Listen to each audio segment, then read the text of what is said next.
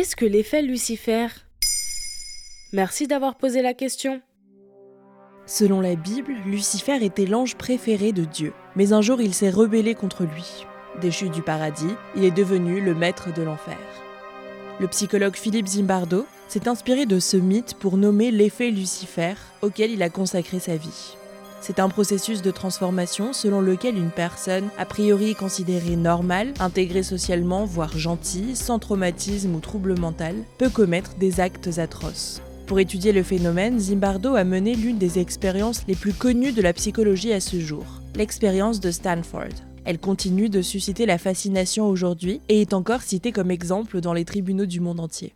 En quoi consiste-t-elle? Philippe Zimbardo est enseignant à l'université de Stanford en Californie en 1971. Après des tests psychologiques, il sélectionne 24 étudiants volontaires qui lui semblaient tous également équilibrés et bons. Une moitié se voit assigner le rôle de garde, l'autre de prisonnier. Les gardes portent des costumes et des lunettes réfléchissantes pour les rendre anonymes. Le professeur avait prévu deux semaines d'expérience, mais il a dû l'interrompre au bout de cinq jours car les gardes devenaient violents envers les prisonniers. Et comment Zimbardo explique-t-il cela? Selon lui, le mal n'est pas une essence chez les gens, mais il peut survenir dans des circonstances particulières. Un contexte social, une situation personnelle peut être un élément déclencheur pour qu'une personne franchisse le cap de la cruauté.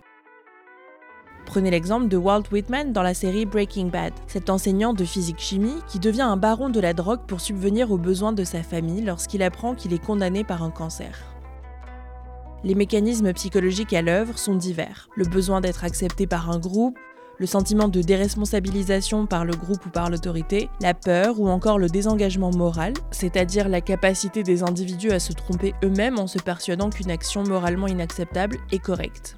Si certains reprochent à Zimbardo d'être pessimiste ou de déresponsabiliser ceux qui commettent le mal, sa réponse est plus nuancée. Il faudrait tenir compte de la personnalité et de l'histoire d'un individu, mais aussi du système dans lequel nous vivons. La richesse, le contexte politique et religieux, l'histoire, les dominations sociales, ces facteurs interagissent avec notre personnalité. Et Zimbardo ne croit pas que les humains soient simplement mauvais. Pour lui, la morale peut prendre le dessus sur les facteurs externes. Par exemple, même dans un contexte d'antisémitisme et de terreur, sous le Troisième Reich en Allemagne, des personnes dites justes ont protégé des juifs au péril de leur vie. Et aujourd'hui, l'effet Lucifer a encore une utilité? Oui, il est encore utilisé par les experts en psychologie lors de procès. Par exemple, en 2004, aux États-Unis, une émission révèle à la télévision des images de soldats américains en train de torturer, maltraiter et violer des hommes et des femmes dans la prison d'Abu Ghraib en Irak. L'opinion publique américaine est scandalisée. Ceux qu'ils considéraient comme des gentils deviennent des bourreaux.